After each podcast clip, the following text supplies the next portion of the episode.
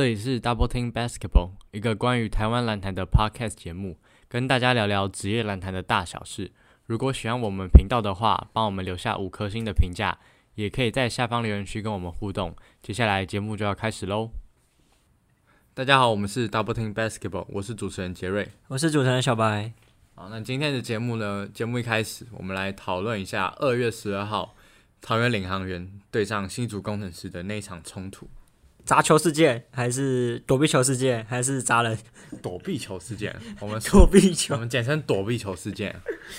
好像外界也都他都是大部分都是这样称呼嘛，对不对？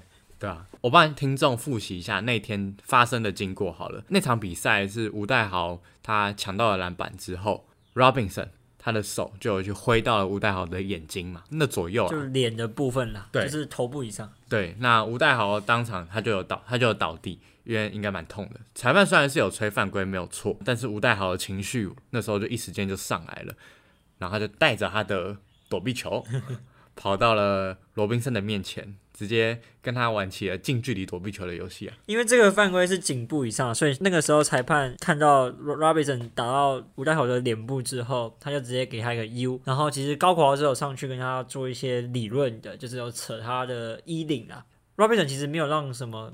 嗯，冲突有扩大，他就是把他甩开。戴好原本就是就像杰瑞刚讲，他原本倒在地上，可是他手上还拿着球，他就拿球直接 往 Robinson 的脸上狠砸一顿啊！我没有放重播在我们的粉丝团上面，大家可以回去再看一下。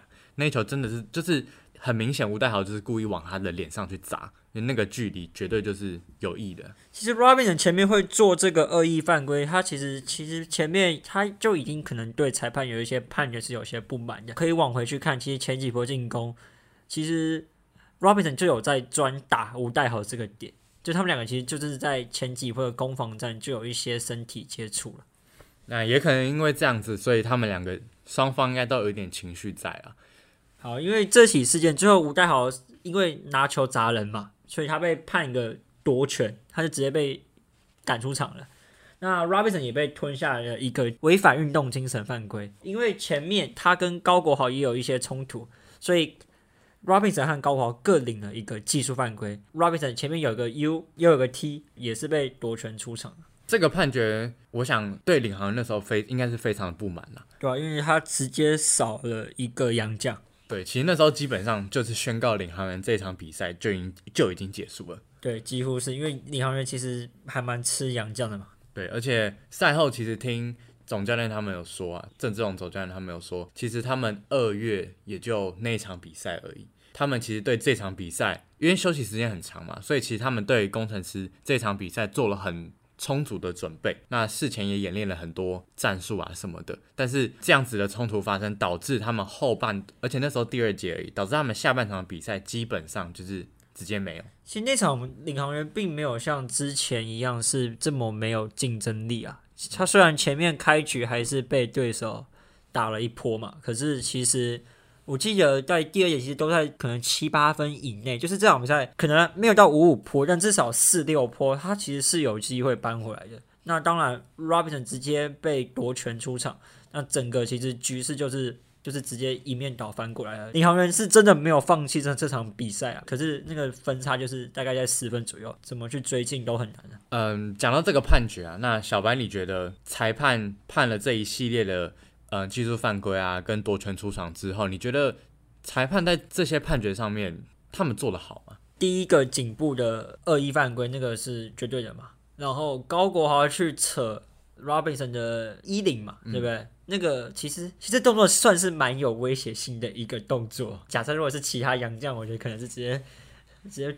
推了吧，对啊。可是 Robin 我觉得他也是很冷静，他也知道自己是算是在气气头上了，因为他知道他前面那个动作已经被吹了一个技术犯规，所以他后续可能也不太想要惹事。对，所以我觉得他那个动作真的算是一个自我正当防卫吧，就是当你。你要想，如果你今天是被拉衣领的人，有一个比你矮的人，然后感觉来挑衅你，你只是把他手给给拨开而已，对你也没有去跟他回击，也没有跟他做什么言语的一些沟通或者是挑衅，对，然后你就是默默走回休息室而已。大家比较多的争执是在这个动作到底有没有再被多吹一个技术犯规的必要？那裁判是觉得说。因为当下其实情势是非常的紧张的，所以他们比较算是从严去认定，他们怕冲突是可能就是会继续扩大。Robinson 这这动作，他视为这个动作是他回拨，也有可能跟高国豪起更大的冲突，所以他各给一个技术犯规，各打五十大板。对于这个判决，我是觉得没有必要判到 Robinson 的第二次的技术犯规。就以我的立场啊，我是觉得，第一次技术犯规啊，诶、呃，对，就是就是高国豪那一次，嗯，对，回击高国豪那一次的技术犯规，我觉得是没有必要吹的啊。因为以这个动作来讲，看重播都知道，而且裁判那时候是他有去看 IRS 回放，他没有看过回放之后才去做这个判决。但是我觉得你既然都看了回放，你应该也知道说 Robinson 那时候的动作其实并没有说要刻意去伤害高国豪，嗯，他就只是把他手拨开而已。啊、我觉得高国豪被吹技术犯规是合理，因为本来你去莫名其妙拉别人的衣服，那个一定在球场上就是技术犯规。可是各打五十大板这件事情，我觉得对 Robinson 来说还蛮不公平的。应该说对领航员不太公平。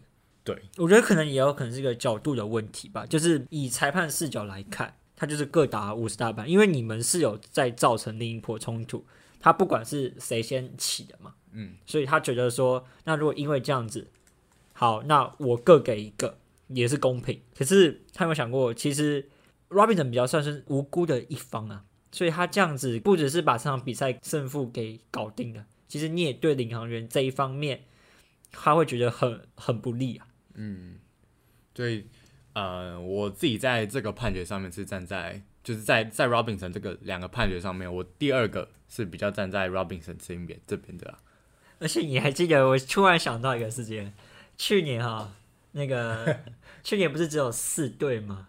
对啊，然后其实去年领航员就有因为不不利判决而吃闷亏过嘛。你说，去年赛季，嗯，我哪哪一场？我记得季后赛也有啊，就是就是去年也有啊，嗯，去年好像像有，好像蛮长。是就是也有，就是我突然忘记是什么、嗯什么事情，就是领航员常常在吃闷亏，嗯然后那那个时候不是就有在讲说，因为那时候只有四队嘛。嗯，工程师就是票房嘛，富邦就是富爸爸嘛，然后梦想家是他之前有待过的嘛，嗯然后就只有领航员没有，所以领航员吃闷亏。这次好像领航员又再度吃闷亏了。如果是领航员球迷，应该很不好受，或是领航员整支球队吧。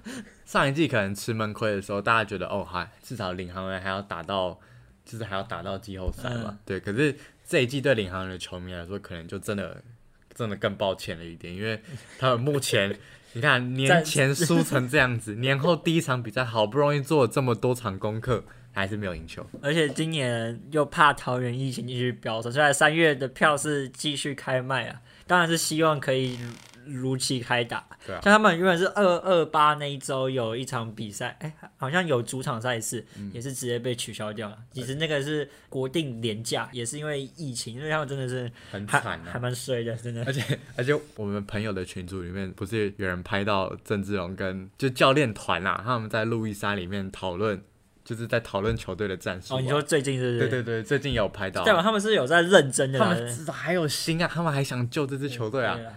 只是，哎，你看二月的比赛就一场这样子就没了。只能说运气也不站在他们他们这一这一边呢。好，那回到这场比赛，后续其实还有吹了一个林一辉的技术犯规，那个我们在文章里面也有提到，就是其实我们还因为我们那一场没有去现场看呢、所以其实对于现场的状况我们不是很了解。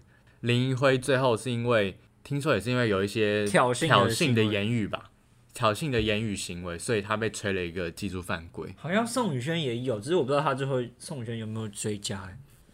宋宇轩，嗯，宋宇轩我比较没印象哎。但我觉得这个比较算是小的，你知道吗？嗯，就是相对来，我觉得还有一个是比较大家去认定的是最新的裁判报告出来，嗯，吴代豪那个被判为一级的恶性犯规。吴大豪最后的判决是属于一级的恶性犯规。呃，这边帮大家科普一下好了，我们拿霹雳的规则简章来说明一下，联盟对于第一级、第二级跟第三级的恶性犯规有什么差别？第一级的恶性犯规就是吴代豪这一场比赛的这个行为，这边所说明的一级恶性犯规是指非篮球的正常动作，而且是不必要的犯规行为。二级的恶性犯规是非篮球的正规动作不必要而且过度的犯规动作，例如针对包含颈部以上，但是不限于打、捶、扯、推等行为，就是你只要在颈部以上的攻击，其实都有可能会被有可能会升级成二级的恶性犯规。三级的话，就是非篮球的正常动作不必要过度的犯规动作。且意图或导致对方严重受伤的行为。好，那我们来解释联盟之所以认定吴代豪这个是一级恶性犯规，而不是二级恶性犯规的原因是，他认为吴代豪的砸球动作并非用手肘或手击中颈部以上才定为一级犯规。对，我觉得这个东西是很有争议性的。他的意思就是说，因为他不是用手或者用他的手肘。手去打别人的脸部，所以他判一级。可是他今天是用辅助东西，耶。对啊，规则刚刚也讲得很清楚嘛。二级就是有可能是例如针对颈部以上，包含但不限于打、锤、扯、推等行为。所以你今天只要是颈部以上的伤害，都有可能被吹到恶性犯规。而且今天。看起来吴代豪的那一次动作是很明显嘛，就是有意图的去做这件事情，所以只判到一级的恶性犯规。我觉得这件事情值得大家去思考一下。而且你说，如果他因为不是用手，那我我现在是可以用椅子吗？对啊，不是吗？那如果我从场外丢一个椅子，我从场边，对不对？那这样我也不算二级二级二级 是吗？我不知道啊，是吗？那这样以后不是大家都可以用球砸人？对啊，对啊。嗯，好，那大家可能会觉得比较没有什么感受，就听我们这样讲没有什么感受。我们举去年的例子好了，工程师又是其中一个，又是工程师，工程师跟梦想家的那场比赛也是爆发很大的冲突。那场比赛，我相信有看第一季的球迷应该都会记得，就那样那个，对，就那样的挥拳的那个画面。我记得好像三月二十七号是不是？去年三月二十七，对对，去年的三月二十七号。对，如果大家有兴趣的话，可以再去回去看那个冲突影片。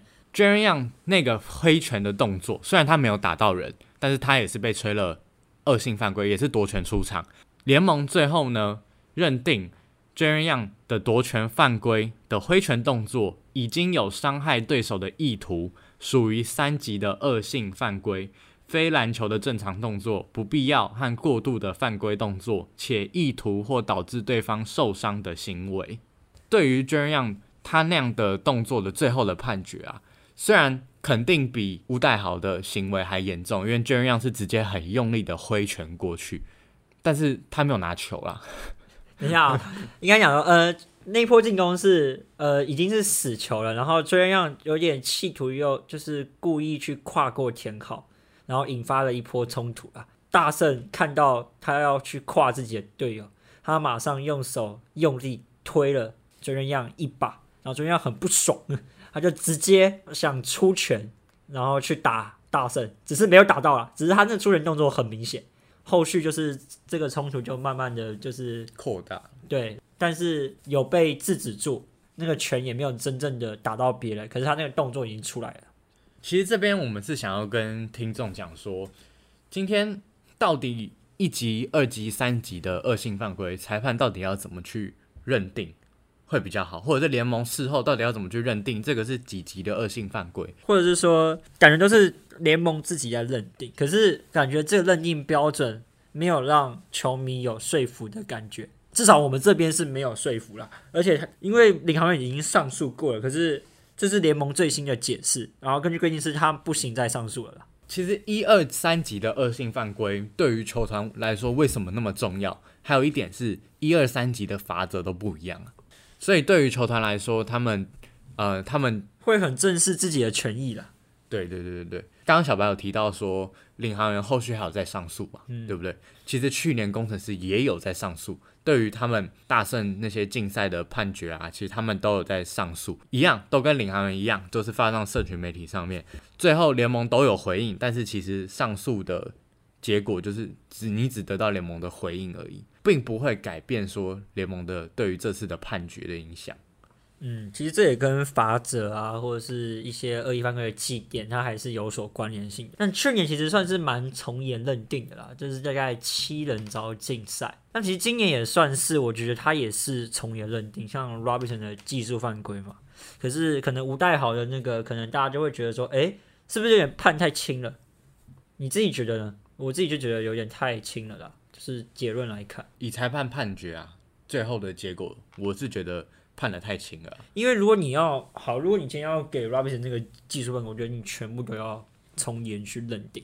让我会有感感觉啊，像去年也是很严格嘛，可是去年也是算是老外发生，你好像都是对老外都是很从严认定，然后本土感觉就有点睁一只眼闭一只眼的感觉。我突然有一种这样的感觉，你懂吗？你说像因为去年 j o 样和 Dawson 都罚很重啊，这两个是主要冲突者嘛。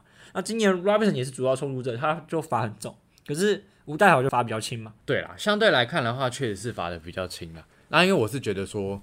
今天吴代豪，如果他是把球砸在砸在 Robinson 的身上的话，就是不要砸到颈部以上。对，如果他是砸到身体上的话，我会觉得好，你一击我可以接受。可是你今天是很明显就是近距离狙击他的头，那个不命中也很难，你知道吗？而且重点是那时候 Robinson 还没有在看他，你知道吗？他们那那时候才刚把好像刚把高考给推。推开，不是推开，不是推开，拨拨开。我们现在用词都很小心 了，因为我们已经认定 Robin 那个不是推开，拨开。对，可能还在跟高国华在。怎么会有人拉我衣服？对，然后突然有一个人拱，而且他是还没有还没来得及说，个是谁是谁，他就他就直接被打了。那谁打我？这样子。好，所以，看我们讲到哪里了？所以我觉得，当然啦，就是因为领航员。知道最后 Robinson 也被吹个 T，他对这个判决其实也当下也不是很满意啊，所以甚至还有想要那罢赛的意图吧。嗯，都有都有点离开球员休息区了，但最后还是回来。但当然，这个作风其实也不好啦，因为对球队也是吃亏，对现场球迷更是吃亏，这这是一个双输的局面嘛。幸好最后还是有回来球场了。领航员事后其实也有在他们的社群媒体上面对于意图罢赛的这个行为有做道歉的，所以其实这件事情，我觉得领航员在后续的处理算是处理的还蛮还不错了。其实我觉得这跟可能台湾棒球场是有一点点像的，就是你要真的打起来，其实并没有到非常容易的。因为台湾其实就这么小嘛，大家人其实也都认识，也都这么好，对，所以都基本上有认识的情况，要真的演演爆出很大很大的冲突，我觉得没有到这么这么容易啊。当然啦，其实。不管是打篮球还是打棒球，其实它基本上都还是一个，就只是运动而已。其实球迷也都不希望说这种事情再发生在球场上面。当然，这是可以增加一点娱乐氛围啦。对啊。可是还是回归比赛才是最重要的，就是不要受伤为原则，不要受伤。二月份以来这件事情非常重大以外，还有一个就是周一翔重磅加盟钢铁人。那杰瑞自己怎么看最近钢铁人这些动作？因为他们不仅找来了周一翔。还有找来了前 NBA 二零一三年的选秀状元 Anthony Bennett。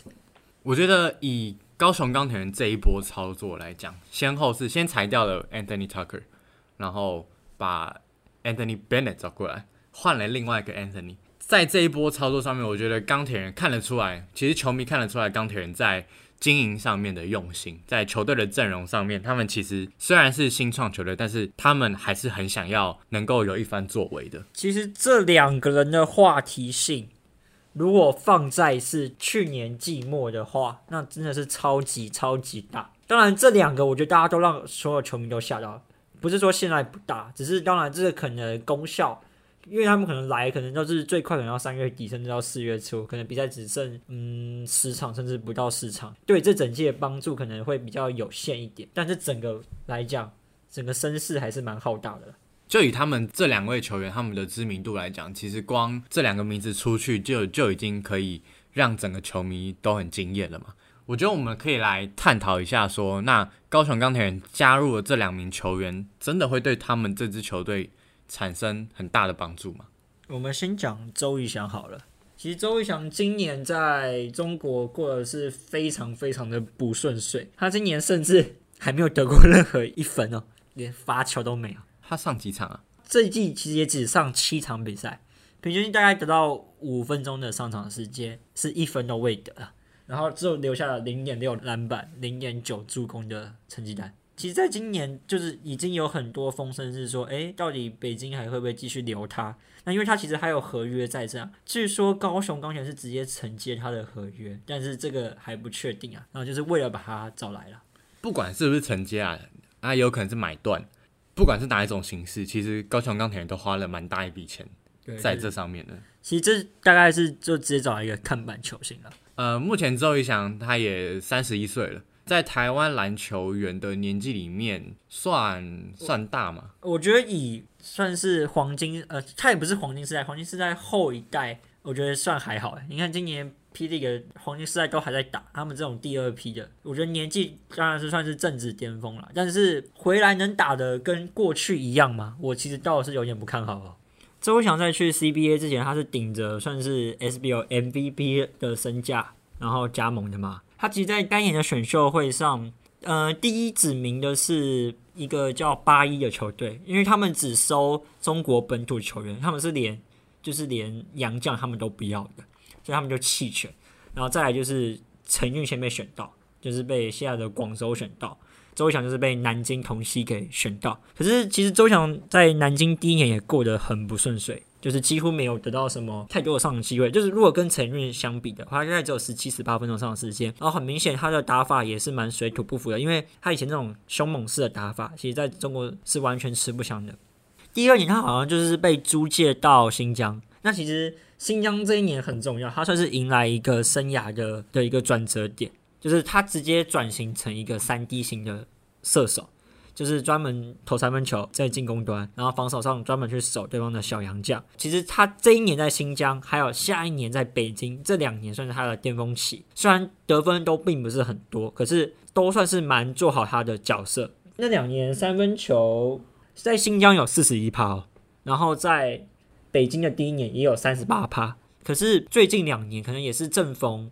北京有换教练之类的，然后他并没有得到一些教练团的信任，所以上场时间越来越少，越来越少，到今年几乎就是完全没有上场机会了。我要讲的是，虽然他以前在 SBL 是真的超级猛那种，而且那个时候他三分球还没有到很准，可是他是以这种切入为为主的球员，在中国 CBA 下把三分球养出来了。但是最近两年这个成成绩其实是蛮大幅退化的，再加上他在琼斯杯其实也是比较偏三 D 型的选手，因为主要持球者是刘真和陈英俊。我现在怕的是说他现在因为打法已经改变了嘛，他已经定型了，那他到底可不可以重拾过去的那种身手，还找不找得回来？我其实并没有到非常看好。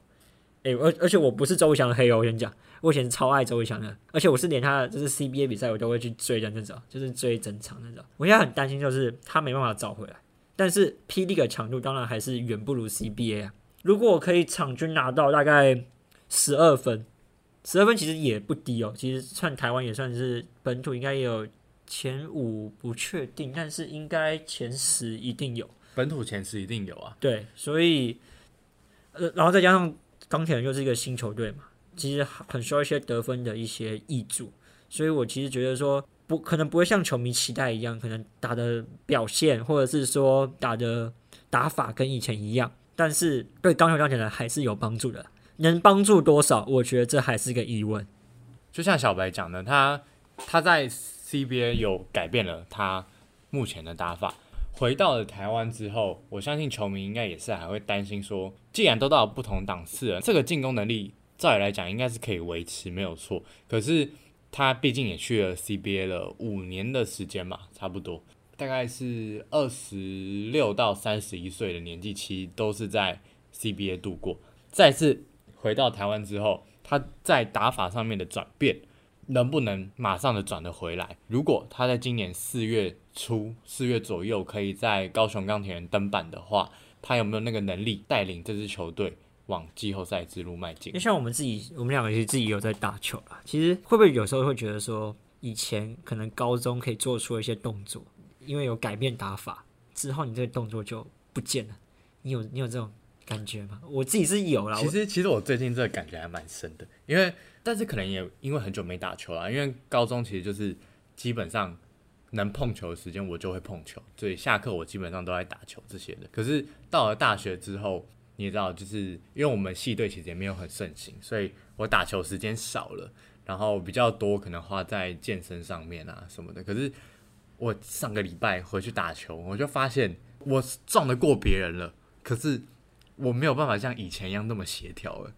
然后有很多动作真的都做不太出来。对啊，就是就是很多东西是会被遗遗忘掉。当然，可能他们职业球员可能又可能不一样，可是我觉得道理应该还是有一点关联性存在的。对啊，我们我们当然不能跟那些职业球员比啊。其实道理就跟譬如说，可能譬如说在美国好了，可能高中一些五星男球员，可是为什么他们可能到大学比较没有好的发展？虽然可能还是进入 NBA，可是就可能从以前的明星球员变成角色球员，对，所以周瑜翔这部分，我们要等到他正式登入球队之后，他的场上表现，我们就可以来验证我们所说的这些事情会不会发生。其实也可以看一下，到底 CBA 跟 PD 人到底一个差别，到底差多远？就是一个可能现在已经是 CBA 边缘人的一个角色，那他到 PD，难道可以大展身手？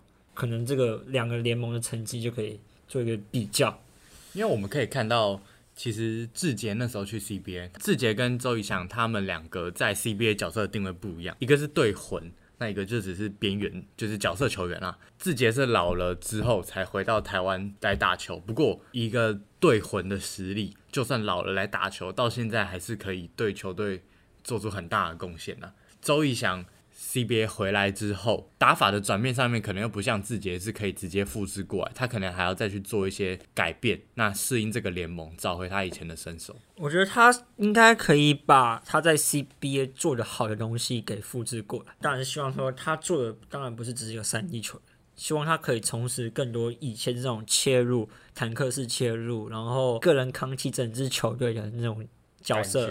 对啊，就是我是很期待啊。虽然我刚刚前面讲说我不看好，但我以前是蛮喜欢达信这支球队嘛，所以我非常喜欢周翔这个球员。我当然很期待他，就是真的是重拾他以前的威风啊。其实我自己也蛮期待，因为周一翔这种这种身材的球员，其实，在台湾的之就是以现现在霹雳的球员里面，其实很少见。对，但是很多网友或者是说球迷就给他台湾 LB 啊。不要想象他可以打的跟 LBJ 那种打法一模一样，他现在完全不是这种打法的。对，只是我会是有一个憧憬，很期待看到周逸翔就是用这种很壮的身材扛进去。其实对他是在台湾那种，之前他在台湾那种打法好像没看过几个人哦，真的很少看到啊。就以现在这代不，我们不以黄金时代来讲，对，就以这种身材条件，然后他之前的打法、爆发力这些，我觉得。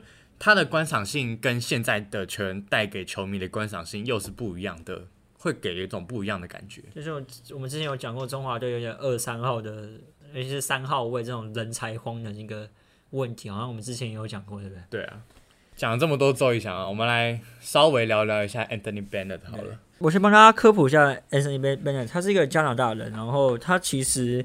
那一年会成为选秀状元，其实也有个原因，是因为那一年算是 NBA 的二零一三年，他是 NBA 小年，算是小年啊，可是还是养出了一个字母哥。以那一年的选秀来讲，整个深度真的是比较不多，所以那个时候的状元可能不会像可能最近几年，大家可能就蛮确定说啊，状元可能是谁了，状元可能是谁，或是前前几顺位。那个时候，其次是握有状元签的球队，他们算是打破外界眼镜，选下了 Anthony Bennett。那其实这对 Anthony Bennett 虽然成为状元，可是对他来讲是好的吗？从结果来看是不好的嘛。因为对于这种球员，他可能目标可能是先站稳 N B A，而不是要一个状元。可能对，那当然这个落差可能太大了，间接影响到他的表现。当然他自己在什么身材控制上也都没有做得很好，所以就淡出 N B A 了。然后现在辗转来到了台湾。Anthony Bennett 其实他在 N B A 就是很挣扎嘛，他。换了好几支球队，然后也到了 G League 去打球。二零一七、二零一八年的时候，其实 Anthony Bennett 有跟土耳其的职业联赛的球队签下职业合约。他的表现其实蛮差强人意的啊，平均大概也只能贡献九分。之后也有在欧洲篮球联赛也有出赛九场的记录，那也只留下了一点三分、一篮板的数据。那之后近几年啦，你就我们就看最近的，二零一九年的时候，他在以色列的联赛也只留下六点三分、三点三篮板的成绩。以一个身高身高这么高的洋将，他的体型其实，在看以色列联赛的图集的时候，其实他的身材其实维持的还算可以，也没有说到很走中，只是他的数据却是让人很惊讶的烂啊。可是应该也是跟成绩有关，毕竟这些成绩都是比台湾再高出很多节了。那你自己是看好他来台湾吗？我们就直接讲结论好了。我觉得我不太看好他之后的表现诶、你不太看好？我自己不太看好他之后的表现，原因是同等级就是同个身材条件的球员啊，其实世界各地其实还蛮好找的。我相信，我一直都相信啊，这些球员能够会一直流浪在各个职业联赛之间，一定有他的理由在。为什么他会一直流浪？为什么有一支球队没有办法很稳定的把他签下来？有可能是因为这支球队啊，第一个球风不符，第二个是可能他对这支球队没有贡献。可是你球风会一直不符合嘛？如果你一直换队，是不是代表说这支球队就是不需要你，他才换掉嘛？他辗转过这么多职业联赛，我自己觉得又留下这么不好看的成绩，所以我对他来到台湾的表现，其实我是没有到很看好的。虽然我是没有去看他近期的表现啊，但是我就以一个 NBA 状元，虽然我刚刚有讲他可能这那一年状元算是偏爆了，但再怎么讲，他还是在一个乐透区顺位的人啊，大家也是预计他可能至少第七、第八会被选走的。你要来台湾这个这个成绩，就是有 NBA 资历就已经为你画上了很大的一个星号了吧？再怎么样，我觉得他的声望，或者是他以前的功绩。